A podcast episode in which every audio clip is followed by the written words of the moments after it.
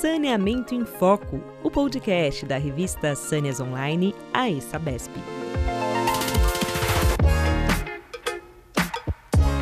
Olá, seja bem-vindo. Este é o podcast Saneamento em Foco, um novo canal para falar sobre saneamento ambiental e meio ambiente que faz parte da Sâneas Online, nova plataforma digital da revista Sâneas da ESABESP. Esta é uma iniciativa desenvolvida pela Associação dos Engenheiros da Sabesp para ampliar o diálogo com a sociedade. Meu nome é Sueli Melo, sou editora do site Sâneas Online e no episódio de hoje vamos falar sobre drenagem urbana integrada às Smart Cities, as cidades inteligentes. Este é um dos temas que serão abordados durante o 32º Encontro Técnico AESABESP e FENASAN 2021, que será realizado pela ESABESP de 14 a 16 de setembro. O evento será online e você encontra informações nos sites da ESABESP, da FENASAN e da Sânias Online. Convido agora Marisa Prota, engenheira aposentada da Sabesp e membro da comissão organizadora do Encontro Técnico da ESABESP, que participa comigo deste podcast. Marisa, seja bem-vinda. Olá a todos os nossos ouvintes. É um prazer estar aqui.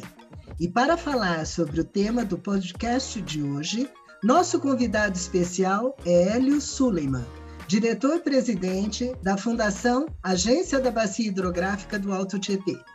Hélio é graduado em Engenharia Civil pelo Centro Universitário da Fundação Educacional de Barretos e mestre em Engenharia Urbana pela Universidade Federal de São Carlos. Foi professor do Centro Universitário da Fundação Educacional de Barretos e engenheiro no Departamento de Águas e Energia Elétrica de São Paulo, da EE, onde exerceu o cargo de secretário executivo adjunto do Comitê de Bacia Hidrográfica dos Rios Turvo e Grande. Foi também secretário executivo e presidente do Comitê de Bacia Hidrográfica do Rio Grande. Hélio será o moderador no 32º Encontro Técnico na mesa redonda sobre drenagem urbana integrada às Smart Cities. Hélio, seja bem-vindo. É um prazer enorme recebê-lo aqui. Olá, Marisa, é um prazer todo meu Primeiro, ser entrevistado por você, que é uma profissional que eu admiro e respeito demais da conta.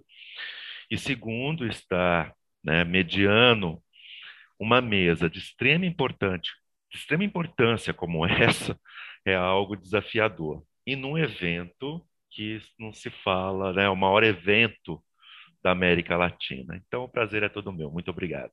Hélio, vamos lá então, começando as perguntas. De que forma as soluções presentes nas chamadas cidades inteligentes, que utilizam o potencial da tecnologia e inovação, podem ser utilizadas para, para melhoria de, da drenagem urbana? Nossa, pergunta capciosa. Ela não poderia ser diferente vindo de você, né, Marisa? Mas assim, é, o que, que eu penso, e a gente está trabalhando muito com essa questão né, das smart cities e nova forma de olhar a questão da drenagem, principalmente nas megacidades, como por exemplo São Paulo. A gente sabe, né, que a cidade de São Paulo ela foi construída em cima de uma poderosa rede hidrográfica, né, onde uh, uh, uh, os dois grandes principais rios, né, dois grandes rios, Pinheiros e Tietê, se tornam aí os maiores eixos de desenvolvimento e adensamento urbano, né? E aí, esse processo de crescimento, a gente tem que lembrar que tem todo um histórico, né? Uma, a gente tem que olhar para o passado, porque essa era a forma de desenvolvimento, era essa forma de se projetar, era essa forma de crescer as cidades, né? É, a gente acabou fazendo um desenvolvimento, né? E, e, e muitas vezes não, uh, não com muito planejamento. Outro fator que agravou o problema, né, for a substituição de áreas vegetadas por um grande, eh, uma grande superfície impermeável, né? E isso a gente percebe as famosas, né, ou as conhecidas ilhas de calor, né, principalmente aí uh, nos, no, nos centros aí onde a gente tem os adensamentos. E a gente tem ouvido aí bastante que essas mudanças climáticas tem aí afetado o ciclo natural hidrológico, tem trazido aí tanto as estiagens como as precipitações aí com intervalos de tempo um pouco mais uh, diferenciados, vamos assim dizer. Fizemos aí um evento há poucos dias, aonde uh, aqueles dados dos, dos, dos nossos, da, do nosso planejamento em relação às precipitações, eles precisam ser revistos. Esse é um primeiro ponto. E aí, também eu acho importante trazer esse tema para cá, porque nós precisamos pensar em formas diferentes. Você é engenheira, eu sou engenheiro.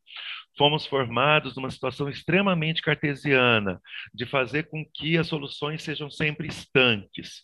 E o que se busca hoje são cidades que a gente chama de resiliente. E aí qual que é o grande desafio? Como transformar a engenharia, que é de uma forma, né, no conceito tradicional, ela tem um conceito é, totalmente estanque, né, totalmente rígido, trabalhar com uma questão resiliente. Penso né, é, que a forma de mitigar esses efeitos, né, é, a gente precisa repensar os modelos das cidades, né, reaprender e repensar isso.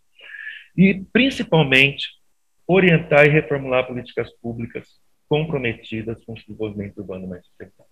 Hélio, no 32º encontro técnico, a mesa na qual você vai moderar uh, vai discutir o uso dessas soluções. Poderia nos dar exemplos práticos de aplicações e vantagens dessas tecnologias? Então, Sueli, obrigado aí aquela, aquilo que eu falei um pouquinho anteriormente, né? Eu, eu sou um grande fã desse evento desde a época que eu fazia graduação. É, eu estou muito curioso e muito ansioso para ouvir os nossos convidados, né? Eu acho que ali é um momento de extremamente aprendizado, né? Aprendizagem, eu acho que é, é, é esse o grande ganho, não só para quem vai estar nos assistindo, mas principalmente para mim. Quero ressaltar que o uso de tecnologias digitais ele pode ser um instrumento no controle e na gestão de, de, das enchentes, né? Um ponto que é importante a gente reconhecer é utilizar, e aí a gente tem que fugir um pouquinho daquele paradigma de que o uso de metodologias ou uso de soluções baseadas na, na, na, natureza são coisas de ambientalistas. O engenheiro tem que começar a olhar, isso é extremamente a minha visão, né? e reconhecer a vegetação como uma infraestrutura urbana né? E não somente de, de, colocação de paisagismo, né? Então, por exemplo, eu cito aí os jardins de chuvas, as biovaletas, que são estratégias aí de drenagem bastante eficientes. Esses sistemas distribuídos de forma estratégica dentro da cidade, eles recuperam o ciclo natural hidrológico, permitindo assim uma infiltração né, e uma recarga do lençol freático. Lembrando que nós estamos aí dizendo aí, né, que nós estamos aí na iminência de uma crise hídrica e um dos grandes usuários de, de água subterrânea é a bacia do Alto Tietê. Eu não sabia disso. Vim quando a gente estava construindo o plano de bacia. Então, ou seja, se eu estou retirando a, a, o volume de água do aquífero, eu também tenho que repor, né? Então, uh, e esses jardins, além de, de, de, de contribuir com a infiltração, eles também filtram a água, né, diminuindo aí a, a sobrecarga do sistema público. Uh, os modelos de smart cities, uh, uh, cities, eles vêm justamente para responder a essas novas demandas e melhorar a qualidade de vida nas cidades. Recentemente eu participei de um evento em Amsterdã, né, em 2019, muito próximo do evento aqui da FENASAM, desse, desses nossos encontros aqui, onde foi exatamente discutido Smart Cities e soluções alternativas. E uma das coisas que eu achei bastante interessante ali, não é, porque o grande problema é que quando eu falei da questão da, da gente tem rever a forma de planejar, é que assim, a gente tem um custo tem, gente, nós temos dois custos: o custo associado à execução e o custo associado à manutenção. E muitas vezes a questão da manutenção ela fica simplesmente jogada para o poder público. E uma das coisas, e uma das soluções abordadas foi que, por exemplo, se você, você pega o custo de manutenção e associa, né, ou divide isso aos, aos stakeholders, por exemplo, aos moradores, né, a, a, ao governo público, as linhas de transmissões, você dilui a questão da manutenção, então você vai ter um sistema de drenagem muito mais eficiente. O que falta para nós não são sistemas, e muitas vezes a gente tem problema aqui porque a, a, a, a tubulação ou o sistema em si de drenagem sofre com a questão da manutenção. Bem, Hélio, pelo deu para perceber, né? Você já já conhece né, soluções né, de fora do Brasil, a gente sempre lê de casos práticos bem-sucedidos fora do Brasil, mas o que eu queria saber é se você, como você avalia a disponibilidade de soluções tecnológicas no Brasil, atualmente utilizadas nas cidades inteligentes, que possam ser aplicadas em drenagem urbana. Casos aqui no Brasil já existem bem-sucedidos? Marisa, tem alguns casos. A, a cidade de São Paulo está implementando, né? É, é, é, é tem aqui é, é, em São Paulo um dos instrumentos da lei de zoneamento que fez parte do plano diretor de 2014, já tem uma diretiva para essa solução, né, para esses caminhos. E Uh, o fortalecimento do comitê de bacia tem dado um, um, um, A gente tem olhado isso, que a gente tem percebido nas discussões que nós temos que começar a financiar esses tipos de alternativas. Porque as alternativas tradicionais, no nosso entendimento aqui, é muito mais enxugar gelo. Então, São Paulo, na lei de zoneamento, já tem isso muito garantido, então a gente precisa fomentar isso, né? E tem alguns exemplos bem interessantes é, em Curitiba. Né? São exemplos isolados, não na cidade como, como um todo, mas em pontos isolados, sim, já existem exemplos bem-sucedidos aí que pode é, é, ser usados, é, serem usados, serem implementados aqui para nós. Então, é importante essa, abrirmos essa discussão, principalmente num fórum tão importante de debate. Hélio, como seria possível fomentar o desenvolvimento de mais tecnologias para este tipo de aplicação? Então, talvez aí eu penso, né, que muitas vezes é discutir isso dentro, né, a gente tem, consegue entender, por exemplo, se eu não me engano, acho que em 2000, o ano passado, eu não me lembro, foi no começo do ano, eh, antes das 8 horas da manhã, nós tínhamos ali quase 70, 80 pontos de inundação. Então, ou seja, a gente conhece aonde está acontecendo os pontos de inundação em São Paulo. A gente conhece como isso impacta. Então, o que, que precisa? Nós precisamos juntar esforços entre todos os entes e buscar essas alternativas e mitigar essas, essas, essas, essas alternativas, né? implementar isso.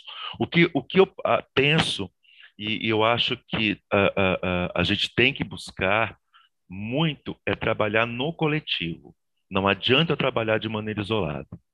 A prefeitura, o poder público municipal, tem que estar alinhado com o poder público estadual e estar alinhado com a sociedade civil, né? Porque são os moradores que entendem. E aí buscar essas alternativas. O que, a, a, a, na minha opinião, os sistemas só vão funcionar se houver um engajamento da sociedade. Sempre a gente tem visto, e eu falo para vocês assim, sem sombra de dúvida, que, que qualquer implementação de qualquer política pública, de qualquer solução, ela tem que ser construída com a sociedade. Se ela vier de cima para baixo, ela não tem aderência. Também assim é, o, é, é, aquilo que a gente observa é, dentro do, do, do, sistema aqui né? Se você constrói eu me sinto parte e aí eu vou cuidar daquilo que é meu também então tenho que estar como parte do processo Hélio, agora para finalizar, a gente gostaria que você comentasse um pouco sobre o trabalho da Fundação Agência da Bacia Hidrográfica do Alto Tietê, que presta apoio administrativo, técnico e financeiro ao Comitê da Bacia Hidrográfica do Alto Tietê. Bom, Marisa, você foi uma militante, né? Você sempre representou a Sabesp aí é, nas várias instâncias do Sistema Integrado de Gestão de Recursos Hídricos. O comitê de bacia, ele é o que a gente costuma falar, o, par o parlamento das águas. Né? Ou seja, é um espaço extremamente democrático e que busca, em tese, agregar os diversos poderes, público, municipal e sociedade civil organizada. A, agência, ela é o braço executivo e ela foi pensada, seja, nós temos três agências no estado de São Paulo.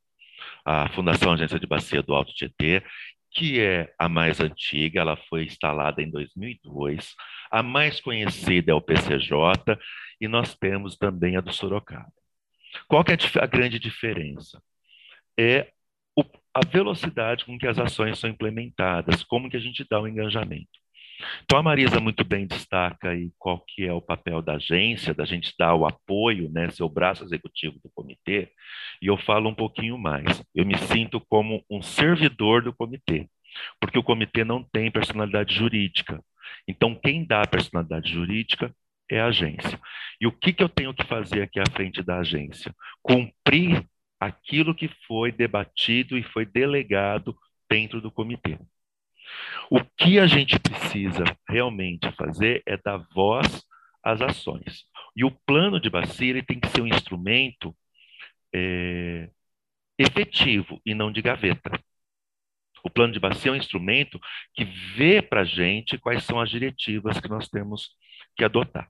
Então, um exemplo que a gente, que é o que eu falei, a gente tem investido muito, por exemplo, em drenagem, ou investiu muito em drenagem, mas sem ter um plano de drenagem.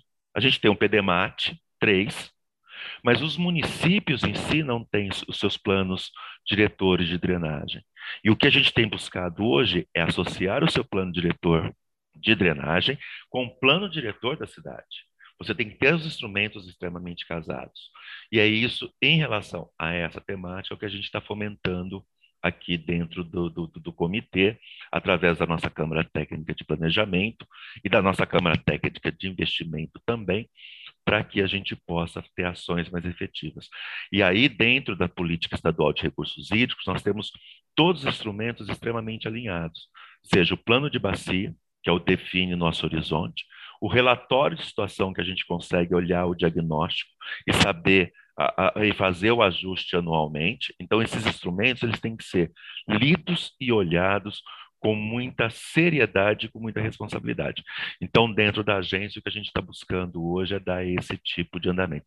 E, e falo com, com, com, muita certeza, e, e principalmente, Marisa, pela aproximação nossa das universidades, porque aqui a gente tem grandes universidades aqui dentro da bacia do Alto Tietê e na calha da vertente do Rio Tietê, estão as maiores eh, eh, cabeças, o fato das universidades estar presen estarem presentes dentro do plenário tem fomentado essas ações aí mais, vamos dizer assim, mais de vanguarda ou mais inteligentes, né, se a gente pode chamar assim.